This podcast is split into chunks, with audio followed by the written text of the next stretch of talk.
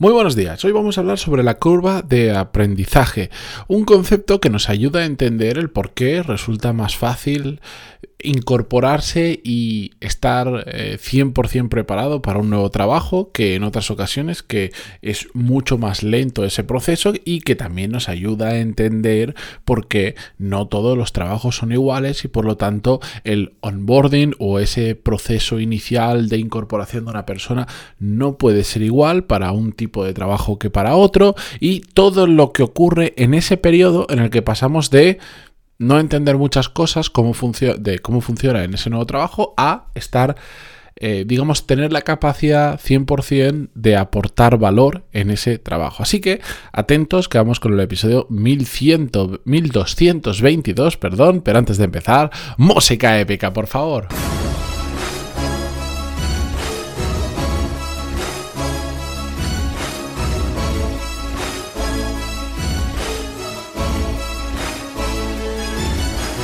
Muy buenos días a todos, bienvenidos. Yo soy Matías Pantaloni y esto es Desarrollo Profesional, el podcast donde hablamos sobre todas las técnicas, habilidades, estrategias y trucos necesarios para mejorar cada día en nuestro trabajo. Si no lo estáis ya, apuntaros a mi newsletter, que por cierto estoy barajando el cambiarlo de día en la que lo envío y que no sea los lunes. Hoy, por ejemplo, de hecho hoy martes, eh, hoy que es 15 de marzo de 2022, la voy a enviar en lugar del lunes, por eso no la recibisteis ayer. Estoy mm, esto viene hilado con algo que va a pasar en, breve y estoy viendo a ver si la cambio de día de la semana. Pero bueno, si no estáis apuntados, pantaloni.es y os podéis apuntar es más sobre desarrollo profesional. Así que si os gusta este podcast, os va a encantar la newsletter y vais a tener una alternativa a consumir contenido de este estilo, del que yo hago, pero para aquellos momentos, sobre todo los que no podéis estar escuchando un podcast y lo podéis, pero sí fácilmente lo podéis leer. Así que ahí tenéis eh, para apuntaros. Y vamos con el episodio de hoy. Bien, vamos a hablar sobre la curva de aprendizaje. ¿Qué es la curva de aprendizaje? Bueno, es em, una, podríamos, es un concepto, pero eh, lástima que esto es un podcast y no se puede enseñar gráficamente, pero se representa pues con la típica curva donde en el eje mm, horizontal eh, estamos representando el tiempo que pasa y en el eje vertical representamos, digamos, lo... Mm, lo preparado que estamos para aportar todo el valor posible en un, en un trabajo. ¿De acuerdo? Entonces, a medida que va pasando el tiempo, vamos estando más, pongamos si vamos de 0 al 100% preparados, pues eh, vamos eh, subiendo en esa curva y cada vez estamos más preparados para aportar el 100% de nuestro valor. Evidentemente, esto pasa como con muchas cosas en la vida, que es que al principio en poquito tiempo aprendes mucho, te pones muy al día, pero después cada vez más eh, cada vez que quieres llegar al 100% se va haciendo más complicado y necesitas más tiempo. Esto pasa, por ejemplo, eh, hoy en día con las baterías de los coches eléctricos, recargar o con los móviles, recargar, digamos, de 0% a 80% de batería, por ejemplo, lleva media hora, pero del 80% a 100% igual te lleva dos horas. En este caso, por cómo funciona pues la, la química de las baterías. Pero yo pongo el ejemplo muchas veces cuando hablo con con gente sobre temas de podcast o temas de vídeo y es que para para que se te escuche tú cuando estás grabando un podcast, puedes empezar con un micro malísimo y se escucha decentemente, em, te gastas un poquito de dinero y la calidad sube bastante, te gastas un poquito más y sigue subiendo, pero cada vez que quieras que se escuche mejor, te tienes que gastar muchísimo más dinero, hasta un punto en el que ya te gastas salvajadas para que la mejora sea prácticamente imperceptible. ¿Por qué? Porque llegar al, punto final, en este caso de calidad, cada vez se va haciendo más y más y más caro. Pues con la curva de aprendizaje pasa igual. Al principio mejoras fácilmente, pero después llegar al 100% cada vez cuesta más tiempo hasta que hay un momento en el que, en el que llegas. Pero no es una curva lineal, es decir, es una curva que que cada vez requiere más esfuerzo, ya lo he explicado. La cuestión es que, ¿qué incluye todo eso que tenemos que aprender en ese proceso inicial para estar 100% al día en un trabajo? Pues, por ejemplo, oye, las habilidades específicas de ese puesto de trabajo, pero también la forma de trabajar. Eh, por ejemplo, pues entras en una empresa y dices, yo las habilidades las tengo porque ya vengo de una empresa que, que tenía exactamente, que eran necesarias esas habilidades, pero no entiendo cómo funcionan, por ejemplo, los procesos con los que se trabaja en esta empresa, porque igual vengo de una empresa en la que no había procesos, o todo lo contrario, vengo de una empresa en la que se trabajaba con mucho proceso y aquí no hay nada de eso y tengo que aprender a ver cómo funciona esa forma de trabajar. También nos tenemos que poner al día en cómo es la cultura de la empresa, cómo son las personas, los compañeros que conforman el equipo en el que estamos. Es decir, lo que tantas veces digo, tenemos que entender el juego en el que nos, las reglas del juego en el que estamos jugando ahora. Hemos cambiado de tablero, antes estábamos, como se dice, antes estaba jugando al Risk, ahora estoy jugando al Monopoly, antes estaba en esta empresa, ahora estoy en esta otra, tengo que entender cómo funciona. Pues todo eso forma parte de esa curva de aprendizaje cuando entramos, por ejemplo, cambiamos de empresa, es evidente que ocurre, pero también puede ocurrirnos cuando, por ejemplo, estamos cambiando de departamento o de equipo dentro de una misma empresa, de responsabilidades, siempre, siempre hay una curva de aprendizaje, pero no quiere decir que siempre sea la misma. A veces esa curva de aprendizaje es larga, muy larga, es decir, requiere mucho tiempo y otras veces es una curva de aprendizaje muy corta. Y vamos a ver la diferencia que hay entre ambos para entender bien esto.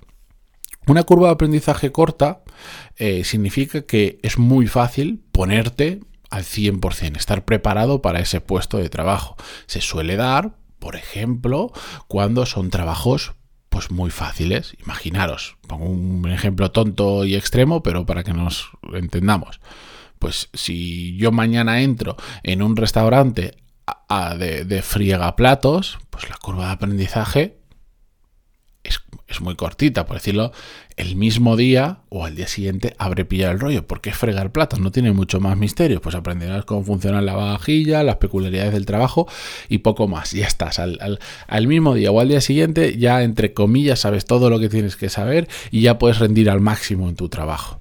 Pero también se puede dar una curva de aprendizaje corto cuando, por ejemplo, contratas a una persona para un puesto que tiene la experiencia y todo lo necesario mm, casi tal cual, es un eh, plug and play que dirían los ingleses, porque viene de una empresa muy similar, que trabaja de una forma muy parecida, ya tiene esas habilidades, la cultura de la empresa también es muy parecida, entonces es prácticamente hacer lo mismo que ya estaba haciendo allí, pero ahora hacerlo aquí. Entonces la curva de aprendizaje puede ser muy corto, es decir, no va siempre relacionado con la dificultad del trabajo, sino con lo que ocurre también alrededor del trabajo. Pues imaginaros, pongo un ejemplo eh, para que nos entendamos, pero mm, igual gente que trabaja en estas empresas me dice, no, no, ojo que no nos parecemos nada, pero pues yo así a priori os podría decir, pues hoy una persona que es director de producción en Coca-Cola se va a Pepsi y Mm, entiendo que por volumen, que por tipo de empresa, pues eh, la curva de aprendizaje será más corta que si esa misma persona que trabaja en Coca-Cola ahora se va a trabajar a, la BMW. A, a, temas de procesos de BMW, pues entiendo que el cambio será mucho mayor y por lo tanto la curva de aprendizaje será mucho mayor. ¿De acuerdo? Cuando, eh, ¿Cuáles son las peculiaridades de una curva de aprendizaje larga?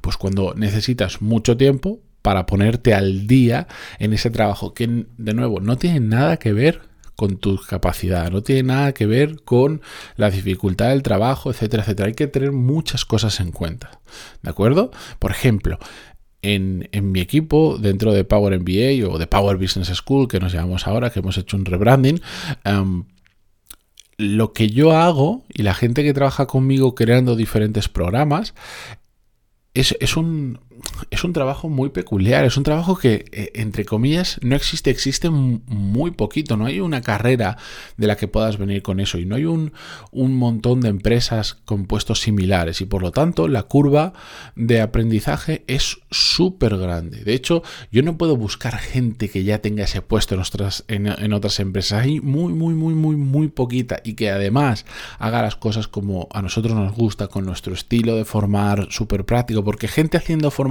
hay un montón. Ahora, es como gente haciendo la misma formación que se hace presencial, de la misma manera que se hacen clases de 2, 3, 4 horas, pero intentando hacerlo vídeo, en vídeo online y que no funciona. Pues esa gente no me vale. Yo necesito un tipo de persona muy peculiar, con unas habilidades muy peculiares y que desarrollen otras habilidades que normalmente la gente no tiene, muy específicas para lo que nosotros estamos haciendo. Entonces, la curva de aprendizaje es enorme. Y cuando digo en, enorme, es que puede ser tranquilamente un año, un año y medio y trabajando muy juntos, muy pegaditos todos los días porque no es absolutamente nada fácil. En mi caso, mi curva de aprendizaje, cuando yo entré a trabajar con ellos, cuando yo les preparé em, el primer programa, que de hecho ni siquiera estaba contratado, se lo hacía como, eh, se, lo hacía como empresa externa que les facturaba, em, mi curva de aprendizaje fue mucho menor. ¿Por qué? Porque yo ya estaba, dio la casualidad, yo ya estaba haciendo formación y tengo el mismo estilo de lo que lo hacían ellos. Por lo tanto, hubo una parte que me quité muy grande y mi curva de aprendizaje fue mucho más corta y me pude poner al día en apenas mes, mes y medio en su forma de hacer las cosas. Pero en general es una curva de aprendizaje alta. Pero bueno, esto es un ejemplo.